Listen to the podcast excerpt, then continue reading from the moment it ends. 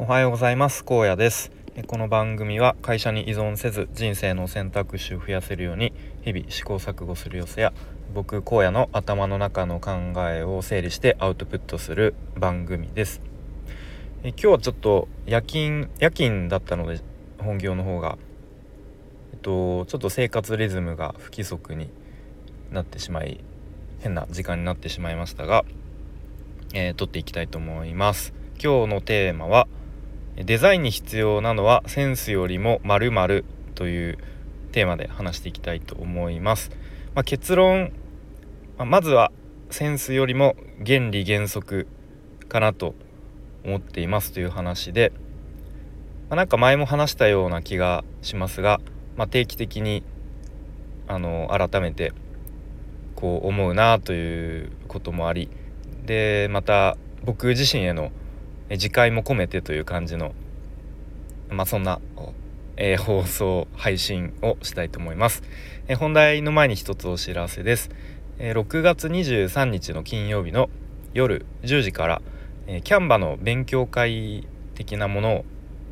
えやる計画を立てています。はい。でまあ主にキャンバの初心者の方向けに、まあ、ちょっと初心者まあ僕もうまあ初心者といえば初心者なのかもしれないですが、えー、ちょっとこういう風にやっちゃうとダサくなっちゃうんだけどそこをちょっと工夫するだけでいい感じのちょっと洗練されたデザインっぽくなりますよみたいな、まあ、そういうポイントを、まあ、Zoom の画面共有で僕が実際に作業をしながら、えー、皆さんにお伝えできればなと。でもしあの作業できる方は一緒にこう僕と一緒に手を動かしてやってもらえるとよりあの、まあ、有意義になるのかなと考えておりますのでと、まあ、もしご興味ある方は6月23日の夜10時からお時間空けておいていただけるとすごく嬉しいです。また詳細決まり次第改めてお知らせしますのでよろしくお願いします。ということで本題ですね。デザインに必要なのはセンスよりも〇〇ということで結論原理原則かなと考えています。まあ、他にも、まあ、情報設計もものすごく大事だったりします。うん。まあでも、まあ、まずは原理原則を抑えているかいないかで、まあ、全然変わってくるなと、えー、考えていて、まあ、よくこうなんかデザインはセンスですよねとか、まあ、僕も最初の頃そうだったんですけどいやちょっと自分はデザインのセンスないんでちょっと向いてないですみたいな、うん、まあなんかそういうイメージをもまあ僕も含めて持たれがちだと思います。うん、でまあもちろんそういうデザインのセンスがあるに越したことはないですし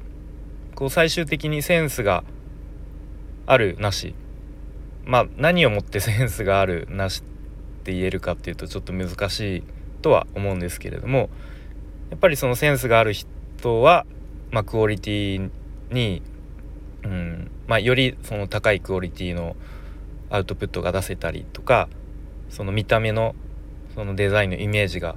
よりこう洗練されたものになるとか、まあ、そういうものはあるとは思いますが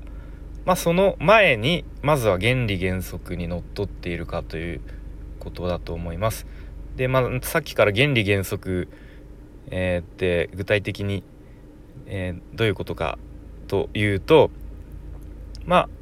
一番有名なのはデザインの4大原則と呼ばれるもので、まあ、どんなデザインの本、えー、書籍とか、まあ、あとは、まあ、そういう学習のサイトとか見てもまあ、必ず載っていることかなとは思います。はい。で、まあ、具体的に4大原則何かっていうと、近接、整列、反復、対比。まあ、対比または強弱と書かれているものもありますね。まあ、これについてちょっと解説するとまた、えー、ものすごく長くなってしまうので、ちょっと解説は省略しますが、うんまあ、とにかくこういう4大原則っていうものが、えー、ありますと。で結構知ってるつもりでも理解してるつもりでもやっぱり実際に自分で手を動かしてデザインを作っていくと意外とできてないところがあったりとか、うん、するんですよね。はい、で、まあ、これがやっぱり徹底されていないと4大原則がちゃんと守られていないとなんかこうパッと見て違和感のあるデザインになっちゃったりとか、まあ、あとはなんか見にくいなみたいな。結局こう情報が伝わ伝わりづらいというか、うん、まあなんかそういうデザインになってしまうことがあり、まあ、あると思います。はい、で、まあ、逆にこの4大原則がちゃんと徹底されて守られていればこうパッと見てあなんかすごい見やすいなっていう印象を受けたりとか、うん、あとはこう違和感がなく見ることが、うん、できたりとか情報がこうスッと入ってきやすいという、うん、そんなデザインになるのかなと思っています。はい、なんかあのー、結構音楽にも通じるものがあるような気がしていてで、まあ、音楽で言うと、まあ、まあ、例えばバンドだったらボーカルギターベースドラムとかあると思うんですけど、まあ、僕はベースやってたので、まあ、結構あの、まあ、ベースに例えると結構ベースって地味じゃないですか。あのー、普段曲聴いてもなかなかこうベースの音をこう聞き分けるって結構意識しないとできないと思うんですけど、うん、でベースって結構まあできて当たり前みたいなところがあるような気がしていてで逆にベースがちょっとあのー、なんだろうな。そのコード進行から外れた音とかをちょっと個性を出そうとするあまりそうこう独創的なベースラインとか弾いちゃうと逆に曲がぐちゃぐちゃになっちゃうみたいな、えー、こともあるような気がします。ちょっと、えー、まあ、謎に音楽の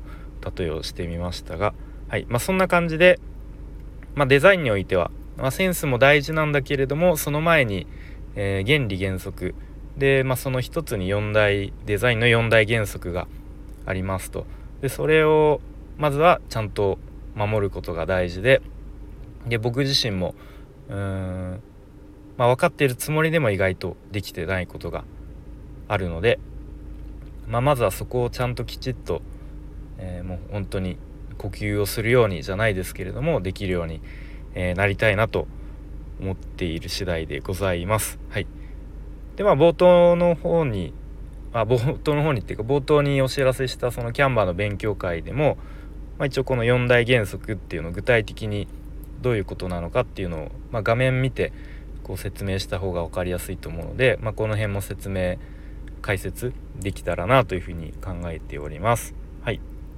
ということで今日はデザインに必要なのはセンスよりも〇〇ということで、えー、まずは原理原則が大事ですよねというまあ次回も込めてという感じで話をしてきました。はい、それでは今日も最後までお聴きいただきありがとうございました。荒野でした。バイバーイ。